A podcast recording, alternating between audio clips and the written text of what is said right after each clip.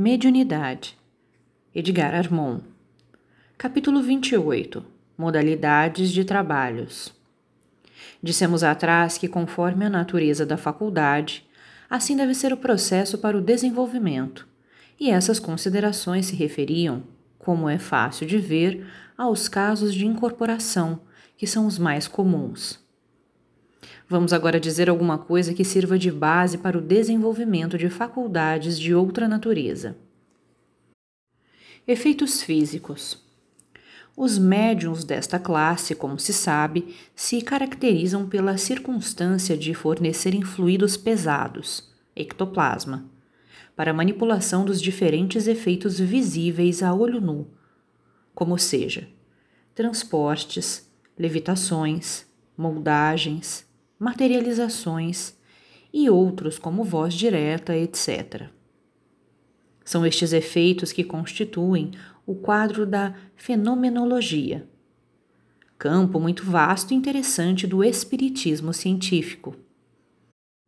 Pela própria natureza dos trabalhos que executam, estes médiums são muito suscetíveis de se corromperem e fracassarem, seja porque lidam com elementos inferiores, seja porque, por muito disputados, ficam mais facilmente expostos às garras da vaidade e do interesse material.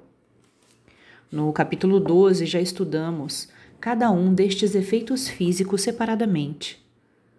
O desenvolvimento destas faculdades não sofre alteração na primeira fase, adaptação psíquica, e a ele se aplicam todas as recomendações e instruções já dadas.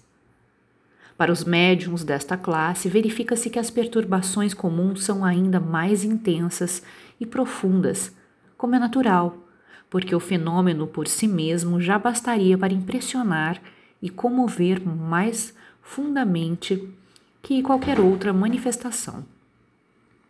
Os trabalhos desta espécie devem ser realizados em sessões separadas, especialmente organizadas para este fim, e nunca em comum com as demais.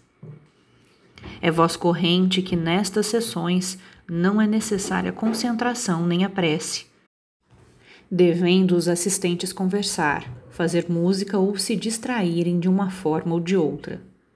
Isto é um erro, pois a concentração e as preces, como em todos os casos, são condições essenciais de um trabalho perfeito.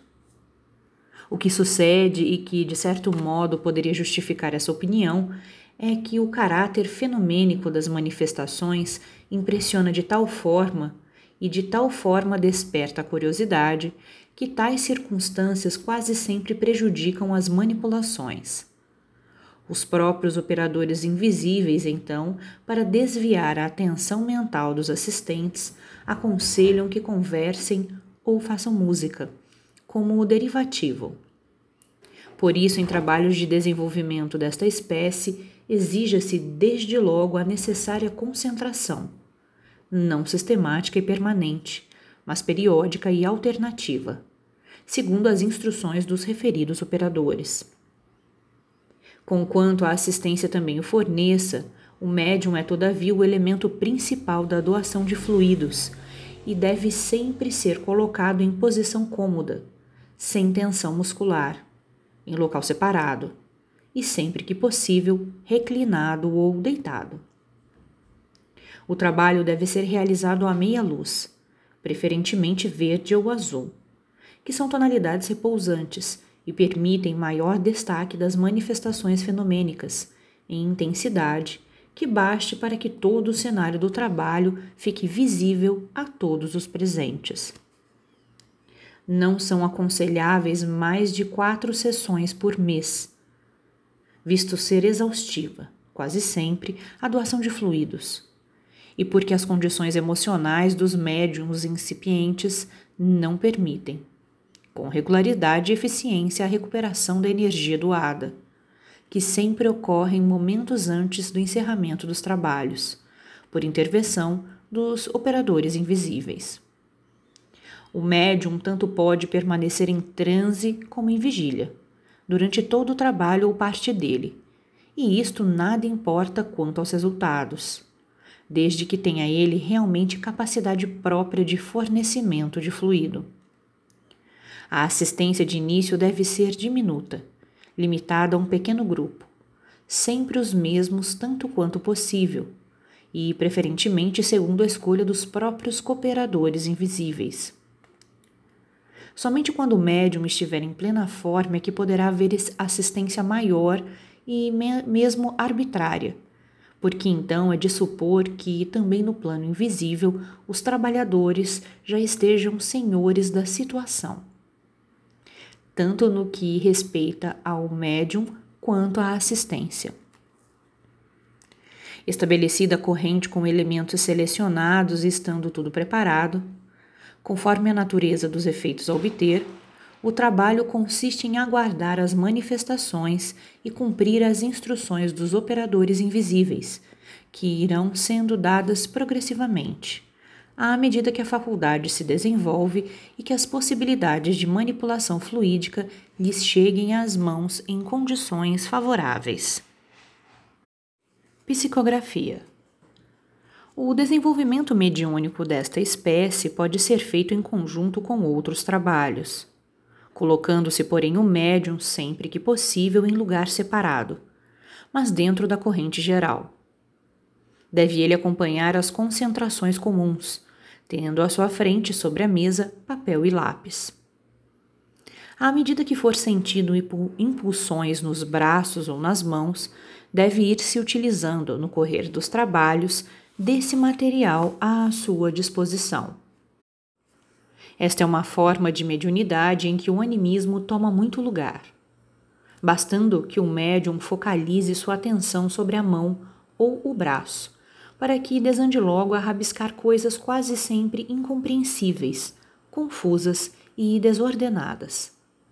É preciso, portanto, que se guarde de intervir com seu pensamento no trabalho próprio, procurando manter-se alheio a ele, e podendo mesmo fixar sua atenção sobre o que se passa ao redor. Isto, porém, de uma forma que não redunde em desligamento pessoal ou desinteresse a respeito de sua própria tarefa. O braço deve ser entregue passivamente à entidade comunicante, e esta se esforçará vez por vez em domesticar, disciplinar, músculo por músculo nervo por nervo, antes que consiga algum resultado apreciável. Muito tempo pode ser levado a traçar rabiscos desordenados e inexpressivos, para obter domínio sobre tal músculo ou nervo. Mas no tempo apropriado, os traços se unirão, tomarão forma, formarão letras, palavras, frases, períodos, cada vez mais legíveis e perfeitos. Esta forma de mediunidade comporta sessões mais amiudadas, convindo mesmo que o médium, em sua residência, faça exercícios diários de 20 minutos a meia hora, para apressar o domínio da entidade sobre o braço e a mão. Para estes exercícios, basta que o médium se recolha a um local isolado, silencioso. Concentre-se peça a presença do cooperador invisível e permaneça quieto, em estado de expectativa durante o tempo referido. O braço deve estar livre, desembaraçado, completamente abandonado, devendo ser evitada qualquer tensão muscular, o que se consegue apoiando fracamente o cotovelo sobre a mesa. Muitos dizem que são psicógrafos intuitivos. Querem com isso dizer que recebem do espírito comunicante as impressões telepáticas, pensamentos ou ideias, e as escrevem em seguida ao invés de enunciá-las verbalmente. A nosso ver, isto não é psicografia, porque, como já dissemos, só entendemos como tal a escrita mecânica, isto é, a incorporação parcial mediante a qual o espírito comunicante se apodera do braço do médium, que fica fora de controle deste, e com sua própria mão sobreposta à do médium, escreve diretamente o que deseja transmitir. Por isso é que na divisão de mediunidade que adotamos, colocamos a psicografia como incorporação parcial e não como efeito físico. Esta nossa opinião não representa crítica ou desmerecimento a qualquer outra existente, mas visa unicamente expor uma conclusão de caráter pessoal. Vidência e audição. O desenvolvimento destas duas formas mediúnicas se opera também em sessões especiais, reservadas, sendo unicamente necessárias em nosso plano a presença do médium e a formação de uma pequena corrente de duas ou três pessoas. Os entendimentos com os operadores invisíveis poderão ser feitos com o emprego das próprias faculdades em desenvolvimento, que irão sendo assim mais intensamente exercitadas desde o princípio. Se se tratar de evidência, os protetores irão projetando, metódica e progressivamente, os símbolos e os quadros interpretativos, e se se tratar de audição, procurarão fazer-se ouvir pelo médium. Nota de rodapé. As projeções telepáticas superiores são sempre sonoras e luminosas, de modo que podem ser vistas pelos videntes e ouvidas pelos audientes. Ver e ouvir os pensamentos são expressões correntes no plano invisível. Retornando ao texto. De início, naturalmente, haverá dificuldades. Pouca nitidez e coordenação nas projeções em se tratando de evidência, e pouca clareza e volume em se tratando de audição. Mas essas dificuldades, elas mesmas passarão a representar ótimos elementos de treinamento. E à medida que as faculdades se desenvolvem, o trabalho irá ficando cada vez mais interessante e apresentando resultados cada vez mais completos.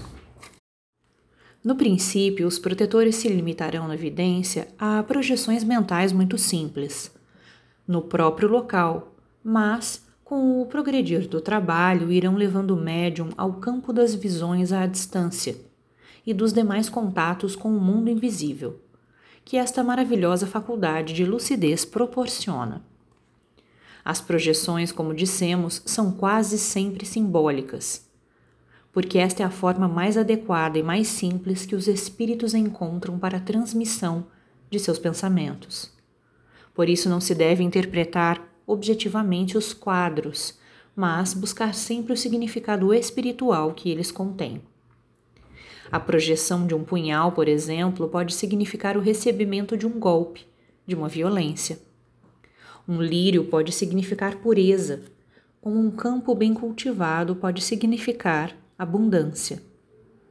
Em suma, ligando-se as projeções entre si em sua natural sequência e procurando penetrar em seu significado espiritual desta forma, é que se pode atingir acertada interpretação. Os médiums videntes de início muitas vezes se atemorizam com visões grotescas desagradáveis, de seres disformes, em atitudes agressivas e repugnantes.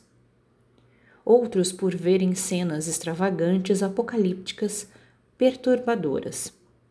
Isto é devido ao fato de poderem uns, nos primeiros tempos, ser atuados por espíritos inferiores, maldosos ou zombeteiros, que se comprazem em impressioná-los ou desviá-los de suas tarefas outros em graus mais adiantados de visão espontânea, por surpreenderem aspectos desconhecidos de regiões astrais inferiores. Em todos os casos, desde porém que sejam submetidos à primeira fase do desenvolvimento, tudo irá desaparecendo. O equilíbrio psíquico se fará. Os perturbadores se afastarão e a faculdade irá sendo disciplinada para só se fazer sentir ou atuar nos momentos do trabalho e nos limites e condições que forem aconselháveis.